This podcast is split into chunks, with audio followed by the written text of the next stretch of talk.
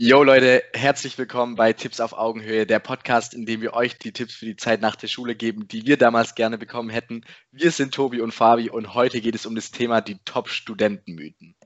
So, um den allgemeinen Student ranken sich ja sehr viele Mythen und Legenden und damit ihr mehr Bescheid wisst, auf was ihr euch einlässt, einlasst, haben wir da ein paar äh, Mythen für euch aufgedeckt. Der erste und wahrscheinlich auch mit der größte Mythos ist einfach, dass man sagt, Studenten sind ja so faul. Und man muss auch sagen, okay, die Leute stellen sich vor, als Student macht man nur Party, Party, Party. Man schläft die ganze Zeit aus, man bewegt sich immer zwischen Fernseher, Laptop und Kühlschrank in dem Dreieck hin und her. Und mehr macht man eigentlich den ganzen Tag nicht. Aber woher kommt eigentlich das Vorteil? Äh, das Vorurteil. Es ist so, Studenten haben ja keinen klassischen 9-to-5-Job, heißt einfach auch keine feste Arbeitszeiten. Ob ihr euch jetzt für die Klausur um 10 Uhr morgens vorbereitet oder um 10 Uhr abends, ist komplett egal. Darum kann es auch gut sein, dass einfach Leute Studenten zu Zeiten begegnen, wo sie sagen, hey, wieso sind die gerade nicht arbeiten? Dafür arbeiten Studenten aber halt außerhalb von diesem 9-to-5-Rahmen.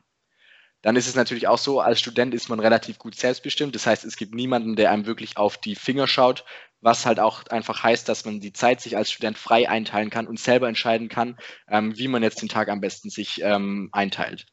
Und zusätzlich die Semesterferien, Leute, die gehen ja auch mehrere Wochen. Ähm, wenn man Glück hat, kann man in der Zeit auch nochmal gut reisen gehen, je nachdem, wie die Klausuren gelegen sind in der vorlesungsfreien Zeit. Aber sicherlich ist da auch einem der ein oder andere krieskämmige äh, Mensch schon mal über die Straße gelaufen, der sich dann gedacht hat, Mann, die Studenten, die sind ja schon wieder so faul. Jetzt muss man aber auch sagen, dass das Ganze von außen schon auch ein bisschen entspannter wirkt. Jeder, der schon mal eine Klausurenphase durchgemacht hat, der weiß, dass es sehr viel komprimierter Stress auf einmal ist, einfach weil man sich davor die eine oder andere Freiheit rausgenommen hat.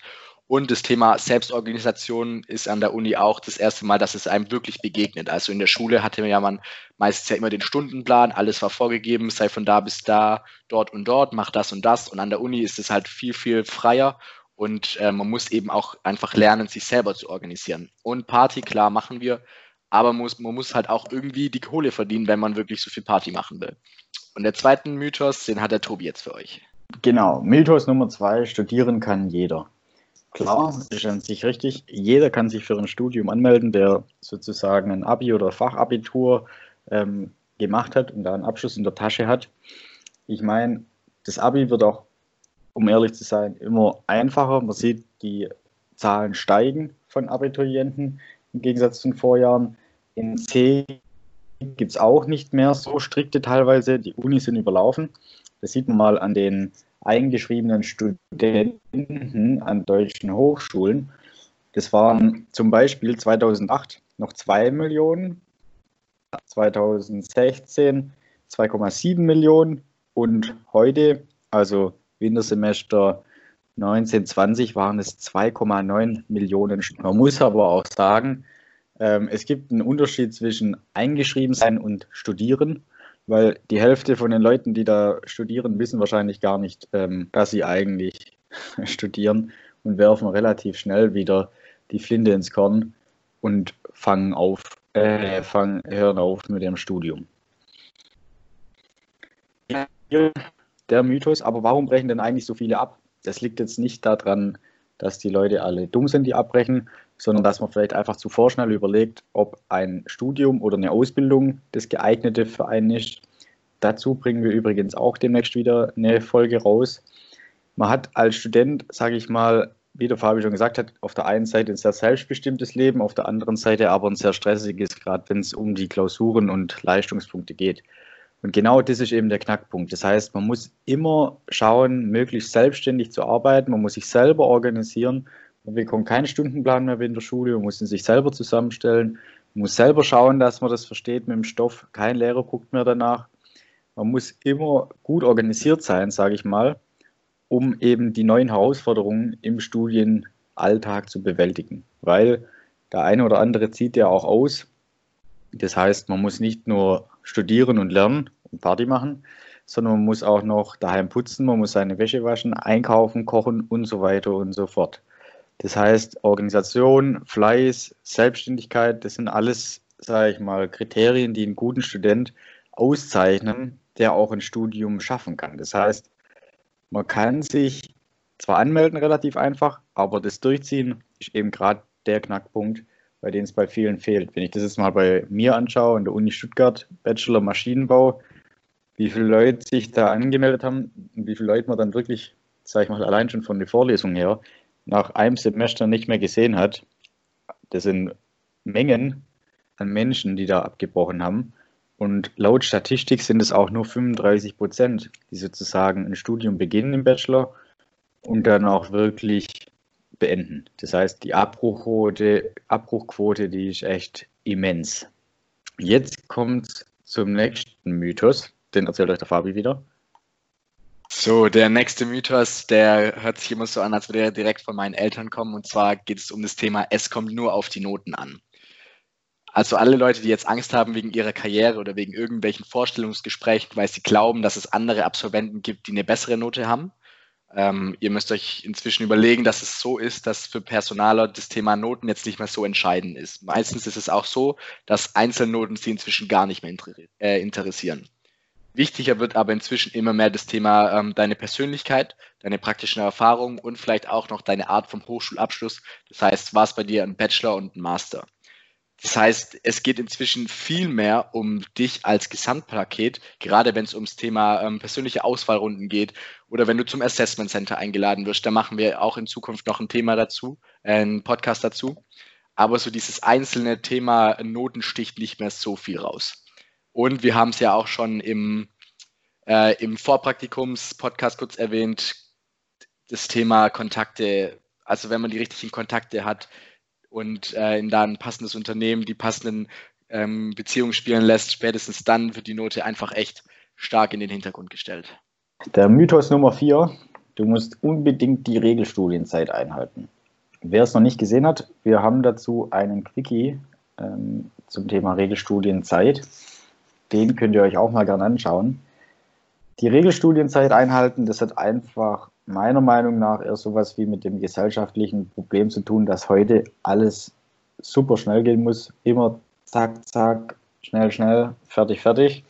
Und deswegen ist natürlich so das Optimum, was ihr erzielen müsst, laut Gesellschaft oder Eltern zum Beispiel, ähm, Bestnoten in der Regelstudienzeit. Sonst bekommt ihr keinen Job, Karriere habt ihr dann eh keine und deswegen ist das sozusagen das 0 plus Ultra.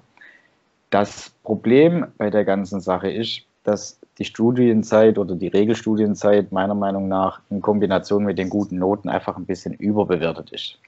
Das heißt, ganz viele Studenten lassen sich von, dem, von der Aussage so weit treiben, dass sie dann halt wirklich nur noch studieren, sage ich jetzt mal, was ja nicht schlecht ist.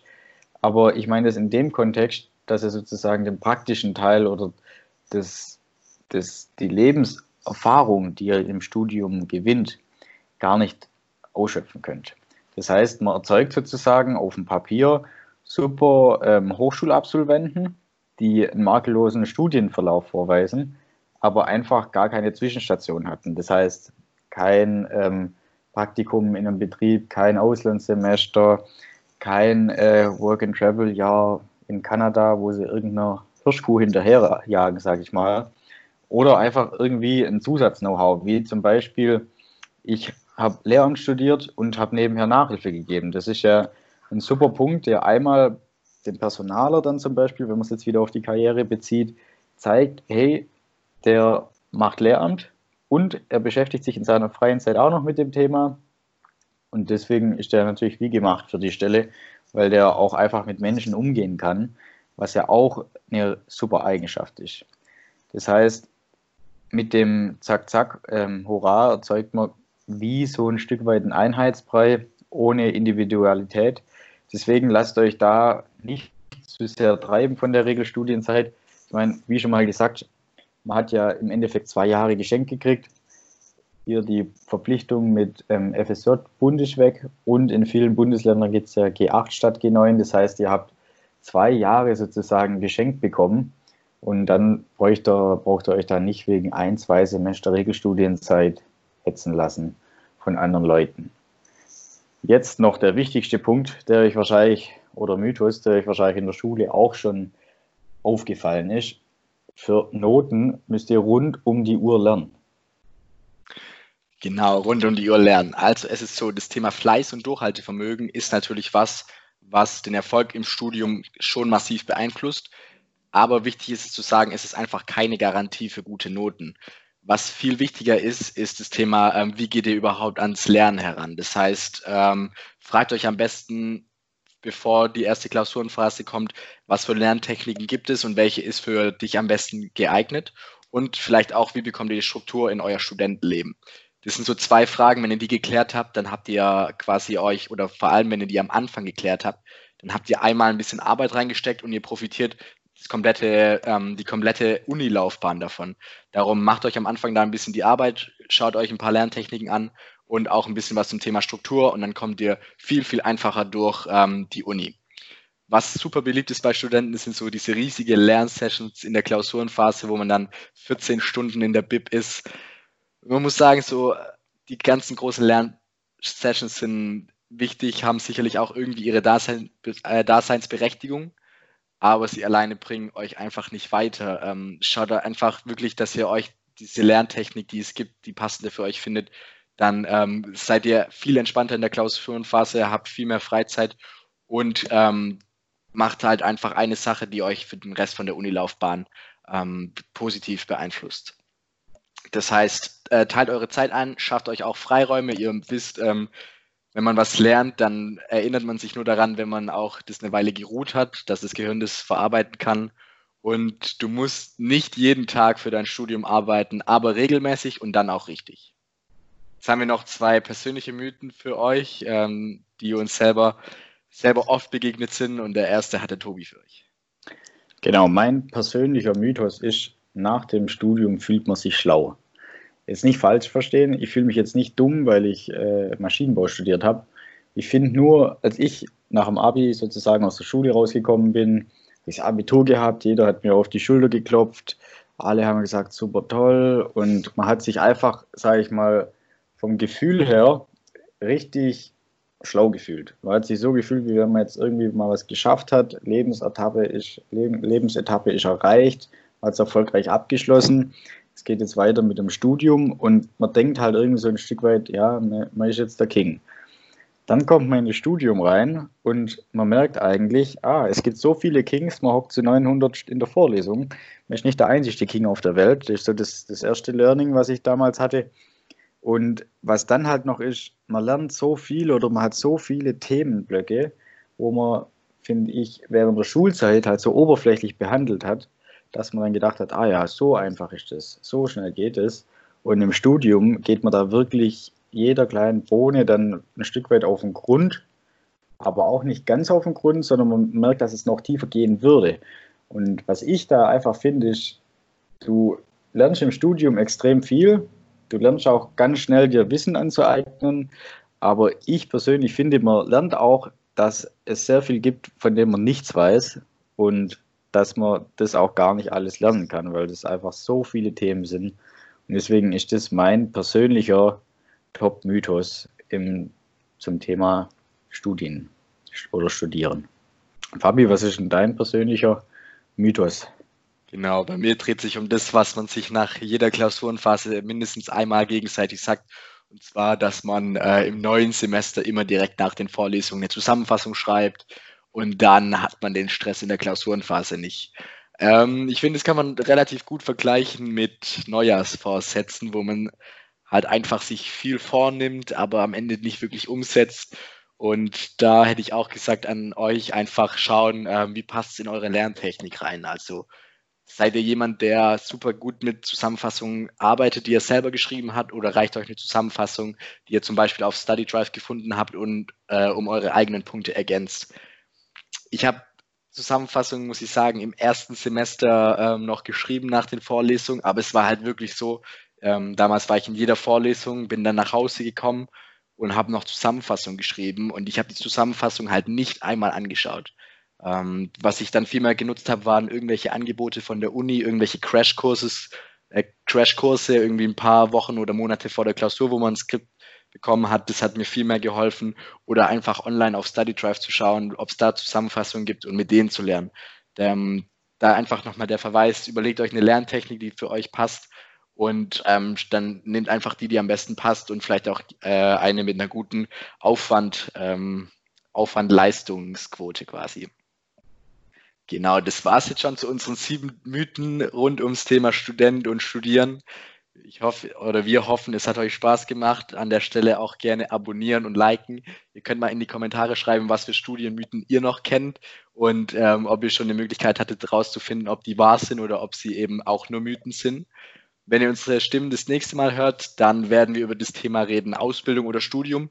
Ähm, wie findet ihr da die richtige Entscheidung? Bis dahin wünschen wir euch viel Spaß und schaut auch gerne auf Instagram vorbei. Da ähm, erreicht ihr uns mit am besten zum Thema Fragen und Feedback. Bis dahin, macht's gut und bis bald.